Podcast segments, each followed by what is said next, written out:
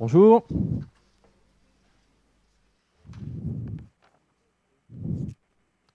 Alors, je vais cliquer. Je vais commencer avec une, euh, une pensée de Pascal, la pensée de Pascal numéro 9. Vous vous rappelez? Quelqu'un pourrait me la citer? Pensée de Pascal numéro 9. Quand on veut reprendre avec utilité et montrer à un autre qu'il se trompe, il faut observer par quel côté il envisage la, chose, car elle est vraie ordinairement de ce côté-là, et lui avouer cette vérité, mais lui découvrir le côté par où elle est fausse. Bon, ça c'était pour vous montrer un peu l'étendue de ma culture, mais euh, c'est pas très intéressant. On, va y revenir. On est donc, euh, finit la, la série sur euh, Galate. Euh, avec la prédication de Galate, on a vu que l'évangile peut vite être en danger. Dans l'Église, dans notre Église, dans ma vie, dans nos vies. Donc à Galate, euh, l'évangile est en, danger d'être remplacé au chapitre 1. Euh, dans ma vie, ça peut être euh, lorsque je me mets à penser que si je, suis malade, c'est parce que je ne plais pas assez à Dieu. C'est parce que j'ai péché. Ou ça- si j'arrive pas à plaire à Dieu à 100%, non, au contraire, si j'arrive à, à plaire à Dieu à 100%, je serai béni financièrement. L'évangile est en danger d'être altéré au chapitre 2, donc par des faux frères et même par Pierre. Pour notre Église, ce serait par exemple si, euh, si on se disait bah, l'évangile c'est bien, mais c'est la base. Il faut passer à l'étape supérieure. Il faut faire ça en plus. Ou il faut faire ça en moins. Il faut respecter ci ou ça. L'évangile est attaqué par des légalistes au chapitre 3. Donc pour nous, ça serait par exemple si quelqu'un ici disait qu'un un chrétien ne doit pas boire de vin ou, euh, ou que les chrétiens devraient appliquer toute la loi, la loi de Mosaïque. J'ai lu un article récemment, euh, au moment des élections américaines, d'un pasteur américain justement qui disait que si quelqu'un vote pour Biden, il ne peut, pas, euh, il peut pas faire partie de son église, il ne peut pas être chrétien. Pour moi, ça c'est rajouter quelque chose. On l'a vu, on l'avait dit à l'époque, l'évangile moins quelque chose, c'est une hérésie, mais l'évangile plus quelque chose, c'est également une hérésie. Donc au chapitre 4, on a vu le bonheur de l'évangile qui est en danger. Donc c'est par exemple si on se met à avoir du zèle pour autre chose que pour Christ, que pour le bien. Du zèle pour une discipline par exemple. Ce que Paul appelle euh, à ce moment-là les faibles et pauvres principes élémentaires du monde. Pour une discipline aussi bonne soit-elle. Par exemple, si on se met comme discipline de suivre le plan de lecture dont on vous fait euh, la publicité chaque dimanche, ils sont là sur la table. euh, et si euh, on se dit de, veut, qu'on veut suivre ce plan de lecture chaque matin, et puis si on n'y arrive pas, parce qu'on est resté trop longtemps au lit, ou j'en sais rien, ou on a fait autre chose, on est triste et on se lamente. Ah, je suis nul. Ça, c'est perdre le bonheur de l'évangile. Ça, c'est ce qu'on voit au chapitre, au- au chapitre 4. Et même à la fin du chapitre, c'est un frère qui nous dit, qui, pourrait nous dire, si tu n'arrives pas à faire ça, c'est que tu n'es peut-être pas vraiment chrétien, en fait. Tu n'arrives pas à suivre le plan de lecture. Donc au, chapitre 5, la, la liberté de l'évangile est en danger.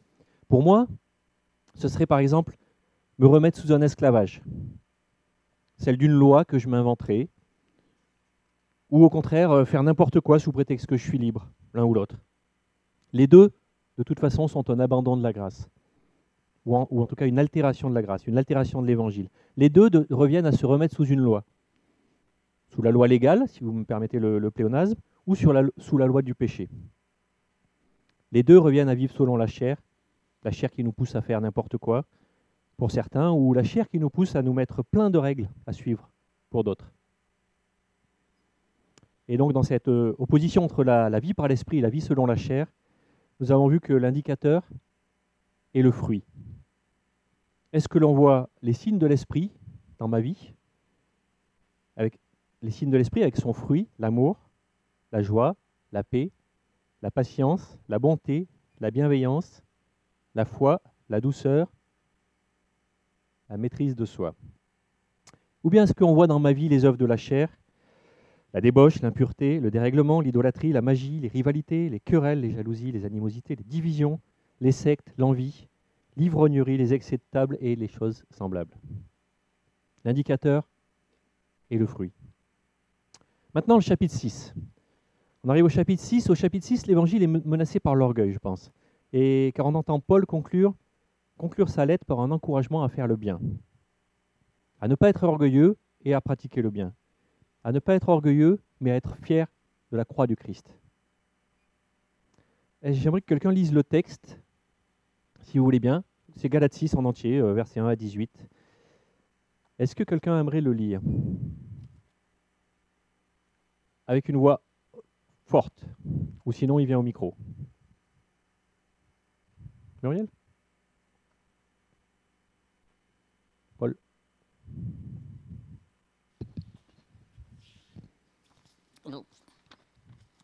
ah, Pardon, c'est la page 766. Frères et sœurs, si un homme vient à être surpris en faute, vous qui êtes spirituels, redressez-le dans un esprit de douceur.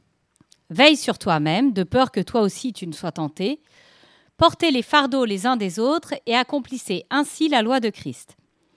Si quelqu'un pense être quelque chose, alors qu'il n'est rien, il se trompe lui-même que chacun examine ses propres œuvres, et alors il aura de quoi être fier par rapport à lui seul, et non par comparaison avec un autre, car chacun portera sa propre responsabilité.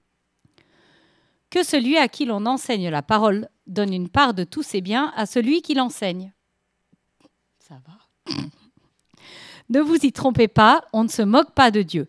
Ce qu'un homme aura sommé, euh, semé, pardon, il le récoltera aussi. Celui qui sème pour satisfaire sa nature propre récoltera d'elle la ruine, mais celui qui sème pour l'esprit récoltera de l'esprit la vie éternelle.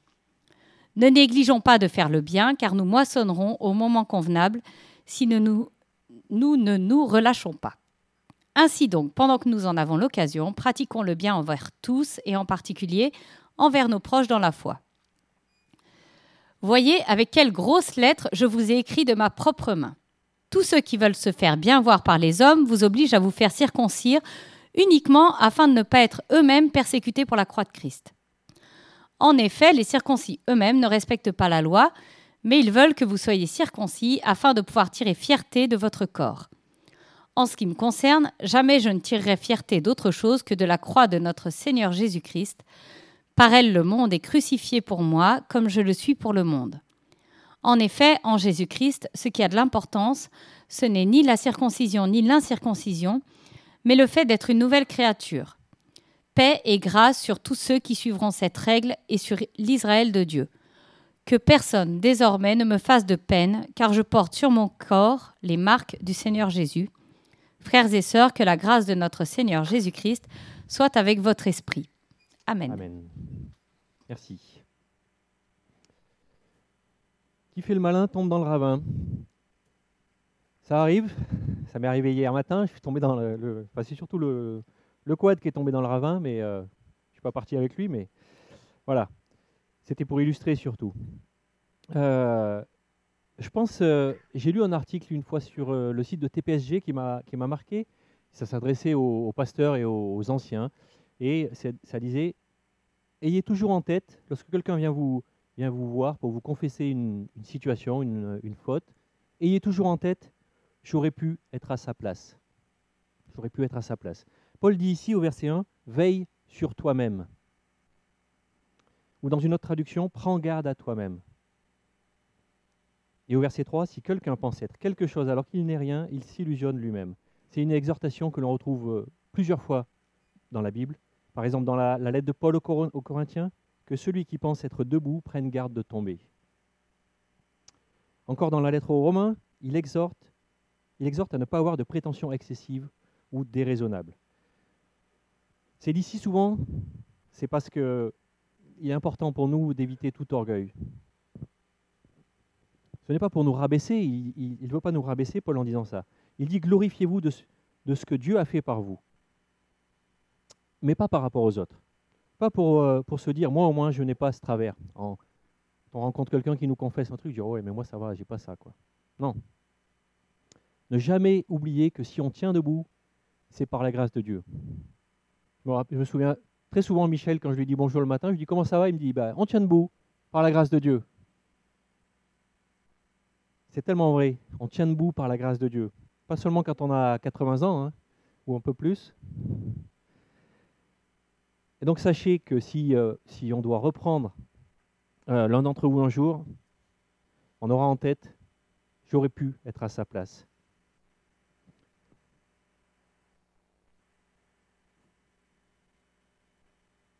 J'aurais pu être à sa place. Tu veux aider. si on est humble, il faut passer à la deuxième exhortation de Paul, aider, reprendre un frère, une sœur.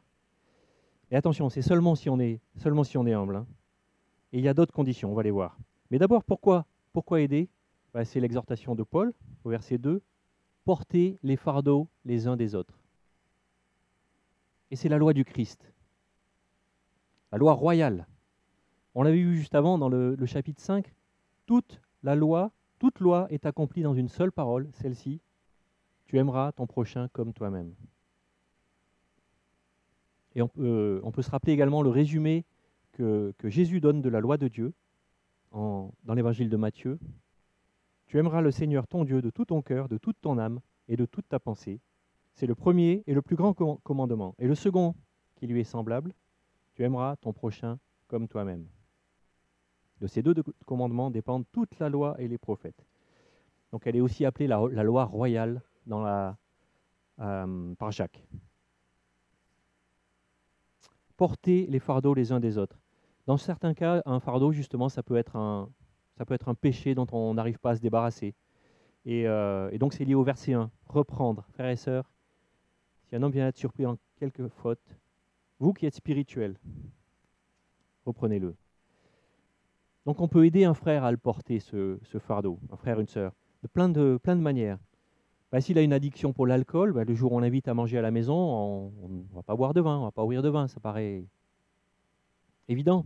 S'il a un problème avec, euh, avec euh, la pornographie, on peut l'aider dans un groupe de croissance en posant la question chaque semaine, est-ce que tu as eu cette tentation cette semaine? Est-ce que tu as cédé à cette tentation cette semaine? Et lui va me poser la même question sur mon problème à moi, la tentation avec laquelle j'ai euh, du mal. Et je vous en supplie vraiment, si vous avez un problème de ce genre, parlez-en. À un ancien peut-être, mais pas forcément. Parlez-en à un frère, une sœur de confiance. Les autres conditions, j'ai dit qu'il y avait d'autres conditions pour pouvoir reprendre. Les autres conditions, être un ancien? Non, ce n'est pas, pas dit ici. Au contraire, l'encouragement de Paul s'adresse à tous, il me semble. Être sans péché? C'est pas dit non plus. heureusement, hein, Heureusement, sinon personne ne pourrait le faire. Donc chacun peut aider s'il a l'humilité de se dire j'aurais pu être à sa place. Parce que si on n'a pas ce problème, on en a peut-être un autre, un autre pour lequel on aura aussi besoin d'être aidé. Donc n'attendez pas de n'avoir plus aucun problème avant d'aider un frère, une sœur. Et euh, c'est là où, est l'intérêt du groupe de croissance, on, en parle régulièrement. C'est deux personnes qui se retrouvent, deux, hommes ou deux femmes, une fois par semaine, une fois tous les 15 jours, pour échanger sur, euh, sur des versets qu'ils ont lus peut-être, pour échanger sur les difficultés qu'ils rencontrent, les tentations qu'ils ont, les, joies aussi qu'ils ont dans leur, euh, dans leur vie, dans leur vie chrétienne. Une autre condition pour reprendre, il faut être spirituel. Il faut être spirituel pour reprendre. Spirituel, c'est opposé à charnel. On l'a vu dans tout le début de la, de la lettre aux Galates. C'est-à-dire qu'il ne faut pas être animé par la chair. Il ne faut pas reprendre par jalousie. Il ne faut pas reprendre par amertume. Il ne faut pas reprendre par orgueil. On peut le faire donc seulement si nous sommes spirituels, si c'est l'esprit en nous qui nous dirige, pas notre chair, pas notre euh, nature propre, comme elle est appelée dans, dans, cette, euh, cette traduction-là. Et la troisième condition, pardon, il faut le faire avec douceur, sans juger. Avec douceur, avec un esprit de douceur. Et détail plus, pas, pas mentionné ici, mais ça reste entre nous. Très important. C'est beaucoup plus, euh, beaucoup plus important que la pensée numéro 9 de Pascal, que vous connaissez tous par cœur. Il y a d'autres endroits dans la Bible qui parlent de ça, dans Matthieu 18 notamment. Si ton frère a péché, va, reprends-le seul à seul. Si tu écoutes, tu as gagné ton frère, mais s'il ne t'écoute pas, prends avec toi une ou deux personnes. Ça reste entre nous jusqu'à un certain point. Et ça continue, s'il ne, vous écoute pas, dis-le à l'Église. Un verset que Matthieu m'a partagé il n'y a pas longtemps, dans Lévitique, tu te souviens? Tu ne haïras pas ton frère dans ton cœur. Bon, pas évident, mais tu ne haïras pas ton frère dans ton cœur. Tu auras soin de reprendre ton compatriote, mais tu ne te chargeras pas d'un péché à cause de lui. Tu ne te vengeras pas, tu ne garderas pas de rancune envers les fils de ton peuple. Tu aimeras ton prochain comme toi-même. Je suis l'Éternel. Tu ne le haïras pas, tu auras soin de le reprendre. C'est une preuve d'amour de reprendre. Et ça, ça fait écho au verset 5 de notre texte d'aujourd'hui, que chacun porte sa propre responsabilité. Tu ne te chargeras pas du péché d'autrui. C'est-à-dire qu'on porte les fardeaux les uns des autres, mais à la fin, chacun est responsable pour soi-même. Comment savoir si on sème pour la chair? Sème euh, semer, hein C'est pas facile, mais un petit indice. Quel est le fruit? On me dit que je suis cool, c'est bien, ça me fait du bien, mais pourquoi je suis cool? Par la grâce de Dieu. Et dans quel but? Pour la gloire de Dieu, pour qu'il y ait du fruit pour l'esprit, le fruit, du fruit pour Dieu, pardon, le fruit de l'esprit. J'ai une petite histoire aussi pour illustrer un peu un, autre aspect de, ça. C'est quelqu'un qu'on appellera euh, Bruno par convention, et euh, il commence à prêcher, et euh, il s'aperçoit qu'il en tire de l'orgueil. Et bah, il se dit, il faut que j'arrête de prêcher parce que ça me rend orgueilleux. Et il en parle avec quelqu'un qui est, qui est stagiaire, qui est, qui, est, dans l'équipe pastorale de l'église de Villeurbanne où il est. Et je ne me souviens plus de son nom, mais il en parle avec cette personne et cette personne lui, lui dit non, non, non, il ne faut pas que tu fasses ça. Si tu as un appel pour prêcher, tu prêches. Si tu as un problème avec l'orgueil, tu traites ton problème d'orgueil avec ton Dieu, mais, euh, mais tu n'arrêtes pas de prêcher pour autant. Si je me souviens de son nom, euh, je souviens de son nom. Il s'appelait Fadi Hakel. Il est là. Je l'avais pas vu depuis 10 ans ou, plus. Et ce qu'il m'a dit, c'était il y a plus de 15 ans, et ça, m'a marqué. Merci Fadi pour ton conseil euh, avisé et même, je dirais, spirituel. Peut-être certains dans l'Assemblée t'en veulent maintenant parce que du coup, je continue à prêcher. Je ne sais pas.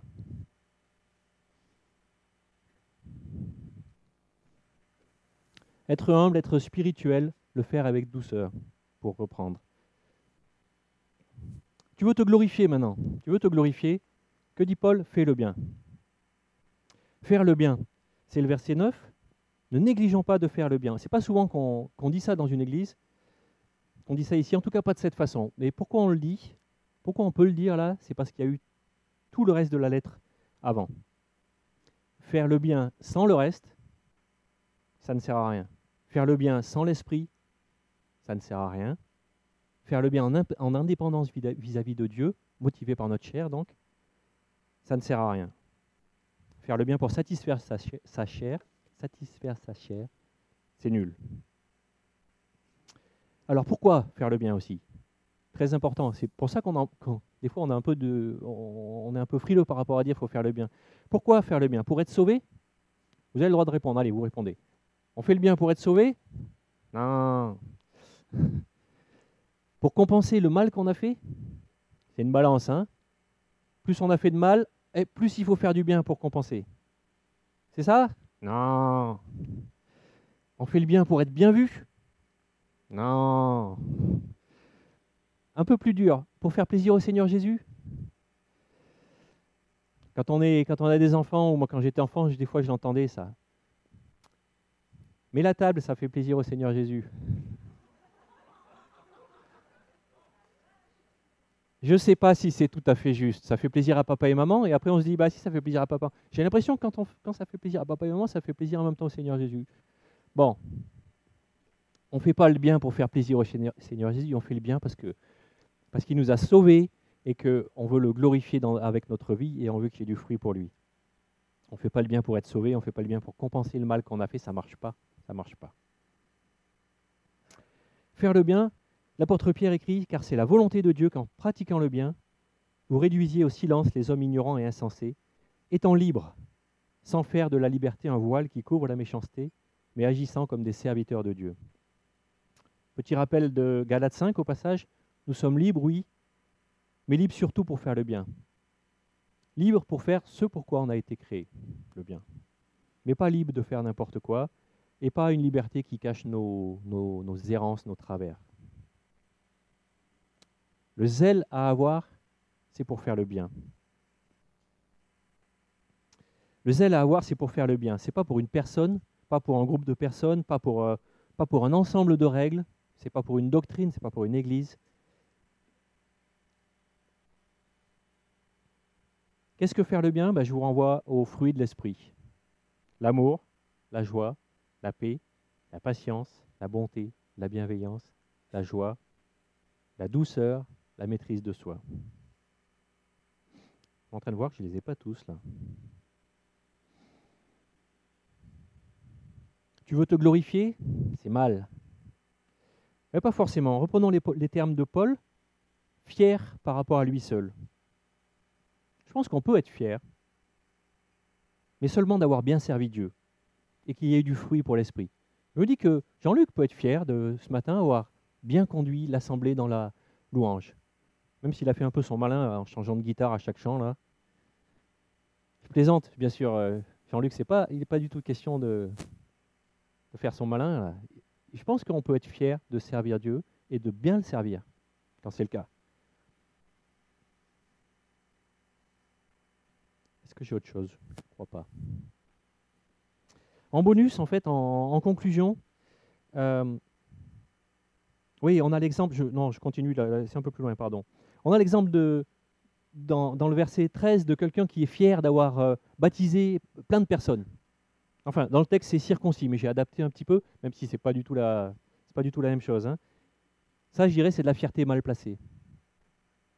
Est-ce qu'il y a une fierté bien placée? Bah oui, je, l'ai dit, c'est un, exemple. Et euh, c'est vrai que quand on est dans un, quand on vient d'un milieu chrétien, on a tellement entendu qu'il fallait être euh, humble. Mais Paul dit, je ne me glorifierai de rien d'autre que de la croix de notre Seigneur Jésus-Christ. Par elle, le monde est crucifié pour moi comme je le suis pour le monde. Vous voulez vous glorifier? Glorifiez-vous de la croix. Donc on a vu juste avant qu'on pouvait être fier par rapport à soi, pas par rapport aux autres, fier de ce que Dieu m'ait fait le plaisir, m'ait fait la grâce de le servir et de bien le servir parce qu'il m'avait donné les dons pour que je le serve bien. Et là, Paul donne une autre raison de se glorifier, la seule vraie, la croix de Christ. Qu'est-ce que ça peut être de, se glorifier de la croix de Christ? Ben, Juste avant, donc, il, a, il parle de ceux qui deviennent légalistes afin de ne pas être persécutés pour la croix de Christ. Parce qu'en fait, Christ a gagné à la croix, en fait. Contrairement aux apparences, c'est vrai qu'on l'a dit, euh, il, était euh, très certainement nu, on, le représente toujours presque nu, mais très certainement il était nu, livré en spectacle. Mais en fait, on va le voir bientôt avec la prédication de, Colossiens qu'on démarre après ça, c'est pas lui qui est livré en spectacle, c'est les principautés et les pouvoirs. Il a gagné, quand il était à la croix, il a gagné. On, avait l'impression d'avoir un perdant, mais en fait, il était en train de gagner. De gagner sur la mort, de gagner sur le péché, de gagner sur, euh, sur le mal. Il est vainqueur, et par sa victoire, on est vainqueur également. Si on est mort avec lui, si on accepte d'être mort avec lui, on est aussi ressuscité avec lui, vainqueur avec lui. On est vainqueur sur la mort, parce que nous vivrons éternellement avec lui. On est vainqueur sur le péché, parce qu'on est mort au péché. On est vainqueur sur la chair, car la chair a été crucifiée avec lui. On a vu avant dans Galette que c'est pas si simple. On est mort au péché, mais on lutte encore un peu. La chair est crucifiée, mais, en fait, il faut continuer à la faire mourir. Et on le verra aussi avec Colossiens. Mais on peut être fier d'être euh, dans le camp des vainqueurs. Mais pas parce qu'on a été bon et qu'on s'est bien battu, mais parce que celui en qui on a mis notre confiance, ben, il a été le plus fort. Lui, il s'est bien battu, il a été le plus fort, il a tout gagné. Il a été excellent. Donc comment, être, euh, comment se glorifier de la croix de Christ? Bah, On pourrait avoir une petite croix autour du cou, par exemple, si ça si ça n'avait pas été, bah, on va dire, galvaudé, parce que beaucoup l'ont mis par, tradition. Et euh, s'il n'y avait pas eu ça, peut-être qu'on aurait la croix, les collègues nous diraient, tiens, pourquoi tu as, une, croix autour du cou? Et on pourrait dire, bah, parce que je suis fier, parce que j'ai été sauvé par cette croix. J'ai été, libéré de mon péché par cette croix. Mais euh, sinon, on peut aussi avoir la, croix au centre de nos discours, particulièrement lorsqu'on parle avec un, avec un non-croyant. En quoi ça consiste, toi, ta, ta, religion? Oui, je vais à l'église tous les dimanches, euh, je chante, je prie. Non, non, non, non. Ça, ça consiste à la, en la croix. J'ai été sauvé par la croix de Christ. Il y a quelqu'un qui est mort pour moi. On a tendance à, l'éviter. C'est vrai que c'est plus facile de dire euh, euh, oui, je vais à l'église tous les dimanches. ah, moi, je mange pas de porc ou je mange pas de poisson le vendredi. C'est moins impliquant. C'est plus facile, c'est une règle. Oui, je suis cette règle, c'est bien. Mais il faut qu'on dise non, je crois que Jésus-Christ est mort et ressuscité pour moi. On essaye? Chiche? Cette semaine ou ce mois, on essaye. La croix est glorieuse. Donc on va, ouais, je dis, j'ai déjà dit, on va le voir avec Colossiens. La croix a tout changé. La croix est centrale.